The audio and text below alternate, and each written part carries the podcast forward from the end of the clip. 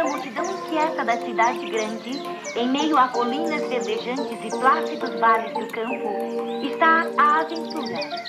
Aqui, nesta mata virgem, implacavelmente à casa de sua presa, encontra-se o valente, engenhoso naturalista, o ornitólogo. Sou um ornitólogo, observo os pássaros. Bate-Bico Podcast. Ornitologia é excitante.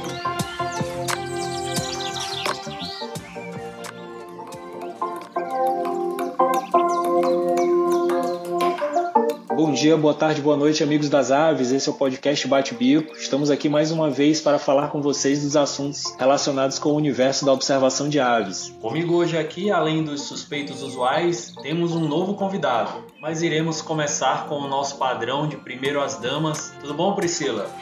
eu vou ficar mudando minha apresentação todas as vezes que eu participar. Então, eu sou a pessoa que teve o ataque histérico do no episódio passado. Se você não entendeu, volta um para se localizar. Vocês precisam ouvir a Priscila tendo os ataques com Corapipo Culturales no episódio 2. Quem está de volta neste episódio, as hostes do Bate Bico Podcast, é Laura Lindemeyer. Seja bem-vinda de volta, Laura. Saudade de estar no Bate Bico, na verdade. Aqui é a Laura, a bióloga que trabalha com aves de rapina. Depois da gente seguir a nossa tradição de sempre ter a nossa apresentação iniciada pelas damas, a gente estende o tapete vermelho para um grande amigo do Coa Brasil, Fred Blanco. Tudo bom contigo, Fred? Fala aí, pessoal. Eu sou o Frederico Blanco, sou designer de produtos e observo aves como hobby, como todo mundo aqui, né? Apesar de eu achar que faz mais sentido dizer que a observação de aves é a minha profissão e o design é que é o meu hobby, né? Pessoal, vocês podem ir se acostumando com a presença do Fred aqui entre o time titular do Bate-Bico. Essa é a primeira de, de muitas participações dele conosco aqui, tenho certeza. E aqui quem está falando com vocês direto do Maranhão é o Will Mesquita, um projeto de biólogo que ainda não deu certo e que nas horas vagas cria besouros e grava podcasts. Precisamos dar um destaque e agradecer o engajamento que a gente teve no nosso episódio 2, no episódio de listas onde nós listamos oito encontros inesquecíveis com aves marcantes. É um engajamento muito bom. Principalmente no Instagram do Clube de Observadores de Aves Brasil. Faço aqui um destaque e mando um abraço para dois integrantes do Maranhaves que comentaram lá. O Roberto Almeida, que participou do encontro com o Papa Lagarta do Mangue, e o Fernando Marcelo, que lembrou do encontro marcante que ele teve em Arari com seis espécies de ralídeos. Um abraço, galera. A gente espera que vocês continuem com a gente nesse episódio episódio 3. Fred, você tem mais algum destaque das pessoas que comentaram sobre o episódio 2? Tenho sim, Will. Vou mandar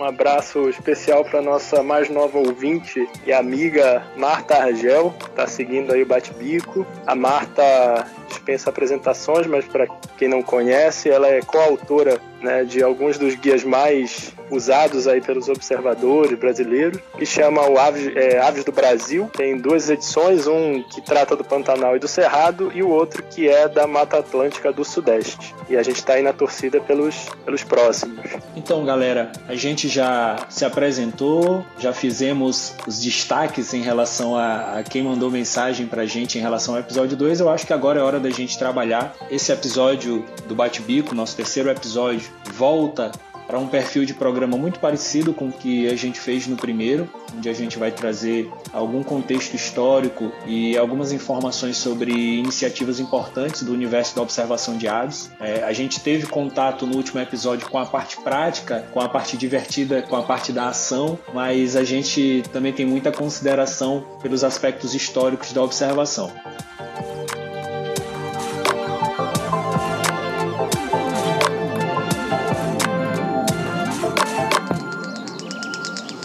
Bate Bico Podcast.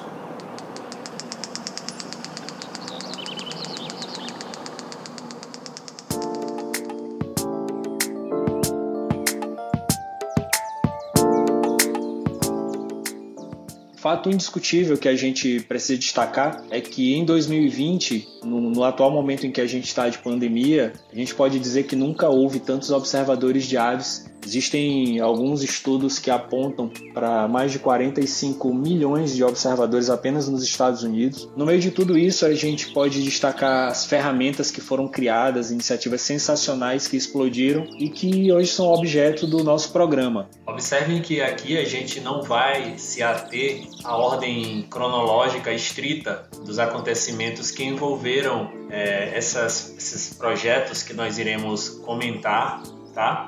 Então, por favor, aproveitem é, da melhor maneira possível. Eu gostaria de chamar a Laura, que vai trazer para a gente Aldo Bom Society. Fala aí, Laura. Não é segredo para ninguém que os Estados Unidos vêm contribuindo muito para a ornitologia nas últimas décadas. É por isso que a gente não pode deixar de citar a National Audubon Society. Vocês já conhecem essa sociedade? Ela foi fundada há mais de 100 anos, em 1905, sendo uma das mais antigas do mundo. Ela tem esse nome por causa de um ornitólogo, alguém que, como a gente, também era apaixonado por aves. Esse cara se chamava John J. Audubon e ele publicou o Birds of America, Aves da América, um livro de ilustrações de aves norte-americanas. Porém, esse livro não era um, um, livro nada comum. Era um livro que trazia ilustrações de aves no tamanho um para um. Imagina só como seria ver ao vivo e a cores a ilustração de uma ave tão grande quanto, por exemplo, uma águia careca em um livro. Adivinha só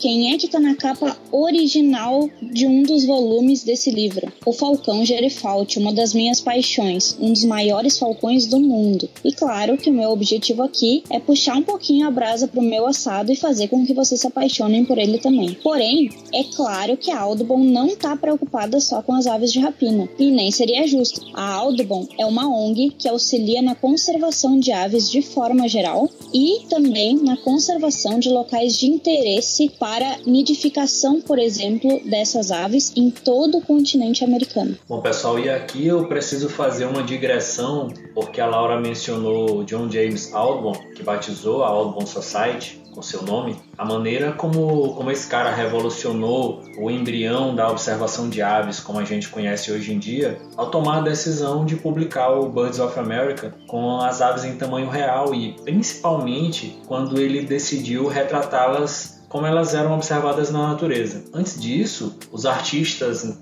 barra naturalistas que retratavam as aves, eles sempre trabalhavam baseados em espécimes taxidermizados, é, ou seja, literalmente as representações das aves que a gente tinha até então eram classificadas como natureza morta. Pela primeira vez no Birds of America, nós vemos aves dentro do seu contexto natural, o John James Audubon retratou as aves dentro do, do seu hábitat e com os hábitos. As aves estão caçando, as aves estão se alimentando, as aves estão se empolerando. Essa obra, ela, com toda certeza, influenciou muito nas decisões da nossa próxima personagem, que é uma mulher que foi muito importante nos primórdios da Audubon Society e que vai ser apresentada agora. Manda ver, Priscila. A nossa relação com as aves, ela mudou muito com o passar dos anos, né? Coisas como andar com uma ave engaiolada num parque na China, por muito tempo, foi considerado um sinal de status. Além disso, a gente também tinha uma relação muito do uso da ave, é, seja para comer, seja para aproveitamento de plumagens. E essa questão da, do uso da, da plumagem das aves foi um pontapé inicial para Florence Bailey jogar a faísquinha que faltava para pegar fogo e a observação de aves ganhar esse molde que a gente conhece hoje, né? Era muito comum no século XIX a utilização de penas, até mesmo de aves inteiras, cabeça, em chapéu, em vestido de mulher. E, Florence, ela foi criada no, estado de Nova York, numa propriedade rural, e seu pai sempre estimulou muito que ela, juntamente com seus três irmãos, explorassem os arredores dessa propriedade. Então, ela já cresceu com uma visão diferenciada da natureza, não era só a coisa do uso, ela aprendeu a admiração. Houve uma estimativa de que até 5 milhões de aves por ano eram mortas né, entre os anos de 1889 para usarem as penas como adornos. Isso assim, 5 milhões no mundo todo, né? Não apenas nos Estados Unidos, que é o país de origem da Florence. E ela ficou muito chocada com isso e queria mudar essa situação. E a proposta dela para mudar a situação era pegar um grupo de estudantes e levar a campo para eles observarem as aves no seu habitat natural, em silêncio, principalmente as meninas, para que as meninas é, tivessem a vontade de não usar mais adornos com penas, porque elas passariam a ter um outro tipo de, de relacionamento com as aves, né? E ela foi bem sucedida. A iniciativa dela acarretou, inclusive, na aprovação de, de leis posteriores de proteção, né? E, e, juntamente com ela veio essa questão do direito dos animais, o conservacionismo ecológico e o que eu comentei anteriormente, a promoção do que hoje é a observação de aves, né? Porque até então as aves só eram observadas através do tiro e ela foi uma pioneira ela elaborou o primeiro guia de campo para as aves americanas, nos moldes também do que a gente conhece hoje. O, o guia dela se chama Birds Through an Opera Glass e ela comenta exatamente isso, que é muito mais proveitoso você observar uma ave através das lentes de um óculos de ópera do que a mira de uma arma. É, além de, de você aprender muito mais observando do que matando, você também cria memórias alegres, saudáveis. Muito bom, Priscila, muito bom. O Birds Through an Opera Glass foi publicado em 1890 e a gente está falando aí de 15 anos antes da fundação da Audubon National Society. E assim, nessas duas falas da Priscila e da Laura, a gente pode ficar com a tentadora impressão de que essas iniciativas foram iniciativas de cento e poucos anos atrás e que elas pararam por aí. Mas a verdade é que essas iniciativas ainda subsistem hoje e de maneira muito forte, como a gente falou na introdução. Fred, o que, que a gente tem na atualidade dessas iniciativas relacionadas com a Audubon Society? A Audubon, inclusive para quem quiser conhecer, quem tiver interesse, o site é bem fácil, é audubon com N no final.org. Para além dessas iniciativas aí históricas, né, e muito importante, ela segue um trabalho bem comprometido, assim, bem sério mesmo de de educação, vamos chamar assim, né? De educação da, da, da consciência das pessoas para a avifauna, para o universo das aves como um todo, né? Então a gente tem, por exemplo, várias iniciativas de comunicação. Então eles têm dentro do próprio site, como nos canais, né, da, da do Bom e tudo, uma série de conteúdo sobre, sobre aves, né? Então notícias sobre aves, tudo que envolve esse universo é, não só da observação, como da conservação, da pesquisa, etc tudo que diz respeito realmente a esse universo é, dos passarinhos, e isso é bem forte. Para além dessas notícias, dessas matérias de site, eles têm uma publicação, né, a revista Audubon, que é também bem lida, bem conceituada, etc. Existem inúmeras edições para quem gostar desse conteúdo, apesar de ser em inglês o conteúdo, mas para aqueles que consigam é muito é muito rico, né? Então são assim inúmeras, inúmeras publicações mesmo da revista Audubon, com, como eu disse, com todo tipo de relação, não só observação, mas a ecologia, temas relacionados a relações é, das aves com seres humanos, com outros animais, com o ecossistema, com o meio, enfim, todo tipo de, de, de informação. Para além dessa parte de, de notícia, de conteúdo, a Audubon também tem várias publicações né, próprias, além da revista, que são livros, guias de campo, etc. Inclusive, para além dos guias de campo, né, tem guias de várias parcerias com autores, por exemplo, com livros também com, com dicas de ilustração de aves, como fazer jornal de campo, jornal de observação, né, enfim. É bem legal para quem quiser, tem vários, várias é, publicações e tem, de fato, uma parte aí sim voltada para a observação é, de aves, né, propriamente dita ali em campo, onde eles dão várias dicas de fotografia, de viagens, de guias como, por exemplo, qual binóculo escolher, qual luneta escolher, usar e tal. Inclusive uma parte que eu acho bem legal do portal deles, do site, que são as atividades e faça você mesmo, né? Então tem, por exemplo, coisas como construir um bebedouro para beija-flores, como fazer um comedouro, como desenhar aves, por exemplo, né? Passo a passo, como fazer, como construir ninhos artificiais, por exemplo, questões como dicas de, enfim, criar artifícios para proteger, por exemplo, as janelas, né, as vidraças, assim, proteger as aves no caso, né? Dessas, dessas colisões e tal, que a gente sabe que são muito, muito mortais mesmo aí. Enfim, tem toda uma parte de, como eu falei, né? Da, não só nessa, tudo isso que eu falei, tem toda uma parte de conservação, que aí é um trabalho da Audubon é, enquanto uma instituição de fato comprometida aí com a conservação, né? Então, assuntos relacionados a clima, a educação ambiental, né? a você ser um, um evangelista aí da causa do, do, da observação de aves, né? Enfim, da ciência, da pesquisa. Você pode ser, inclusive, membro da Audubon, né? Um membro formal com doação. Você pode fazer, por exemplo, doações pontuais, se não quiser se, envolver como membro. Enfim, a Audubon, como a gente vê, tem aí, apesar da, da sua história já ser muito antiga, tem uma atividade rica e muito atual, né? Não pararam no tempo. Com todo esse tempo de vida, eles seguem cada vez mais ativos e pulsantes aí na, no ativismo ambiental, enfim, na observação de aves, etc. Bate Bico Podcast.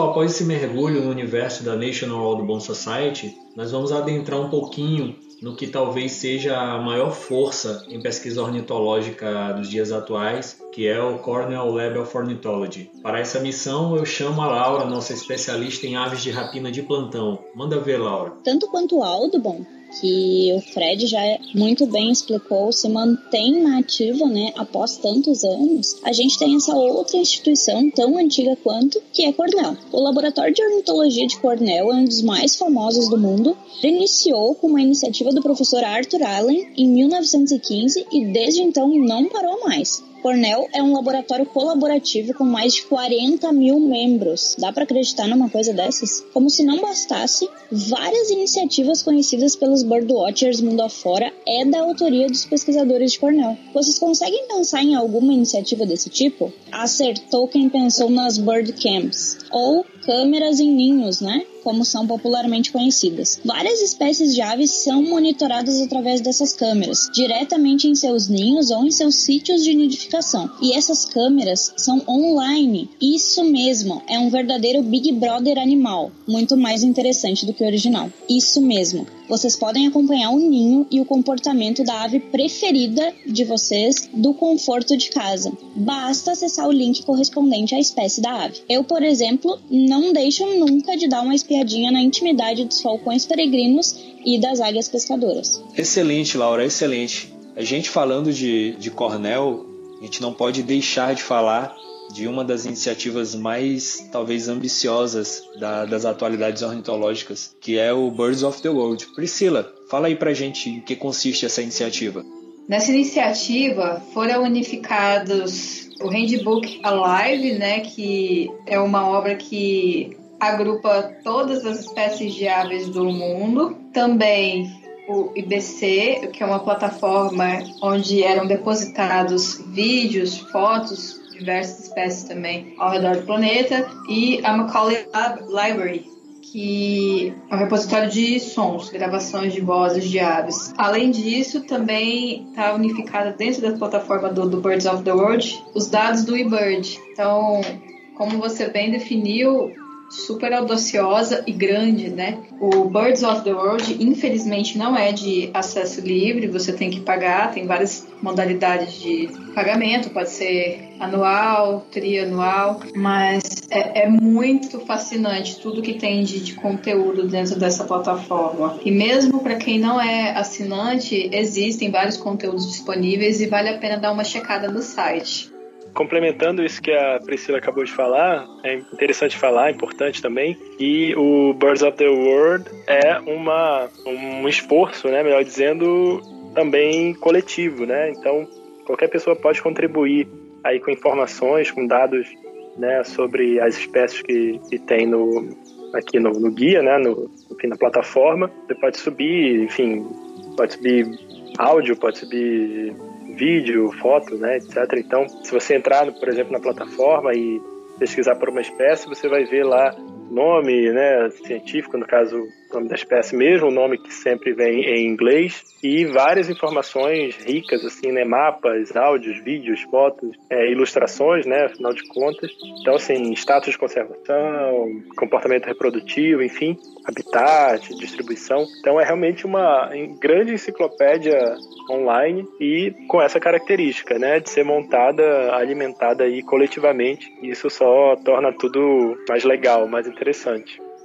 Excelente, pessoal. A gente já, já consegue ter uma ideia de a quantas anda a observação de aves fora das fronteiras brasileiras, mas eu acredito que existe uma dessas iniciativas de, de além mar que conseguiu ter uma maior penetração no universo ornitológico aqui do Brasil. É, e aí eu estou falando do eBird, que é a maior, basicamente a maior iniciativa relacionada com biodiversidade para a ciência cidadã, com mais de 100 milhões de observações de aves sendo depositadas a cada ano por eBirders ao redor do mundo. A gente tem que falar dessa iniciativa que é gerenciada pelo Laboratório Cornell. Não é mesmo, Laura? Isso mesmo, Will. E o eBird, ele não comporta apenas avistamentos. Também podem ser postados os nomes, as fotos e os sons das aves que tu observas no teu quintal ou no parque de um bairro, por exemplo. Por isso que o eBird é nada mais nada menos do que a maior iniciativa de ciência cidadã do mundo, com esses números absurdos, com tanta gente participando. Esses dados são importantíssimos e podem contribuir para a ciência que estuda as aves, que a gente já sabe que se chama ornitologia. Quando é que foi a última vez que vocês viram uma ave rara? Onde foi? Tá publicado no eBird? Conta tudo pra gente nos comentários. Tem aí um alerta de ciência cidadã, não é, Priscila?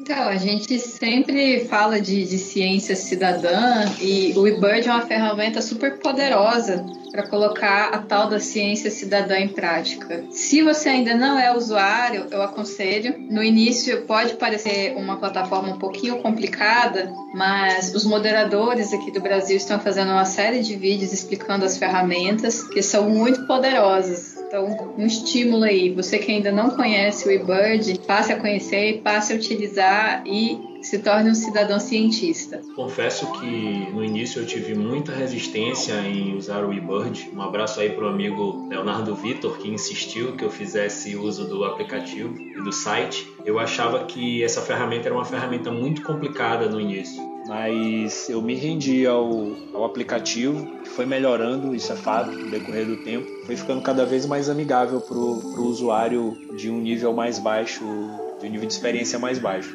E durante esse isolamento social que a gente passou, é uma ferramenta que foi muito, foi muito agradável de usar assim para para ajudar a dar uma desestressada, a auxiliar nossas observações de aves no cotidiano. Utilizei muito o eBird em 2020, espero usar cada vez mais.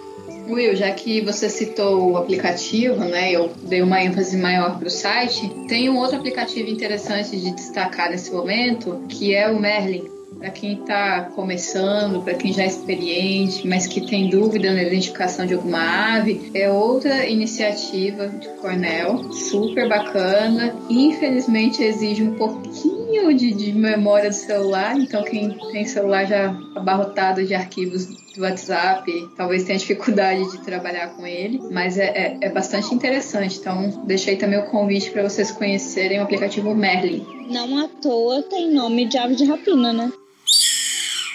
Lá vem a Laura com as aves de rapina. O assado dela já tá queimando de tanta brasa que ela puxa. Tem uma outra ferramenta do Cornell Lab of Ornithology que eu gosto muito e que, por curiosidade, quando a gente estava trabalhando as ideias embrionárias do, do nosso podcast, a gente se deparou com ele porque um dos primeiros nomes que nós cogitamos para o programa foi Birdcast obviamente, que é a parte de trending das espécies, né? Eles têm mapas de tendências que, que meio que ajudam você a, a localizar e eles têm as animações das migrações. Eu acho sensacional isso. Mas a gente ouve maravilhas desses aplicativos.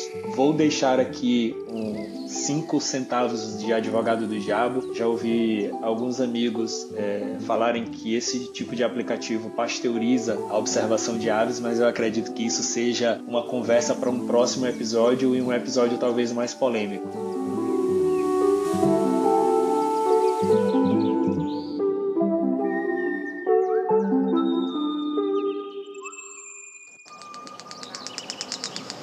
Bate Bico Podcast.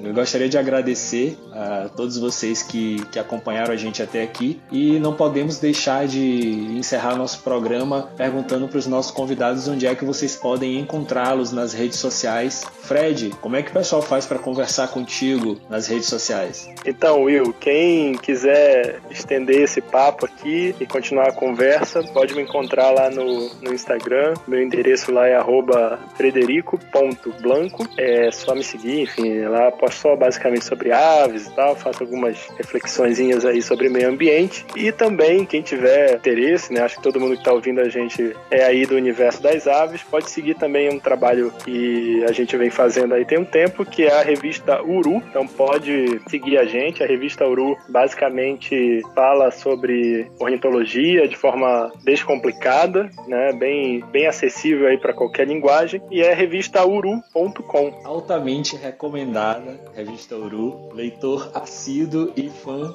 incontestável. Aonde que as pessoas podem encontrar a pessoa que mais puxa a brasa para as aves de rapina, Laura? Bom, para quem quiser bater um pouquinho mais de papo ou de bico comigo, arroba WFalcoambiental no Instagram. Sucinta, muito sucinta, dona Laura. Eu acredito que hoje, depois de dois episódios do Bate-Bico, ela vai definitivamente contar para os nossos ouvintes como as pessoas conseguem encontrá-la no Twitter. E aí, Priscila? Já te falei que aquilo lá é terra de ninguém, mantenha o sigilo e vamos falar só o Instagram, que é o arroba pridinix com X no final. Aqui quem está falando com vocês é o Will Mesquita, vocês podem me encontrar em arroba willmesquita80 no Instagram para fotos não tão boas assim de aves. Porém, é mais importante que vocês conversem conosco em arroba coabrasil no Instagram. Esse episódio episódio vai ter uma postagem no Instagram, onde vocês vão poder interagir com a gente, deixar o feedback.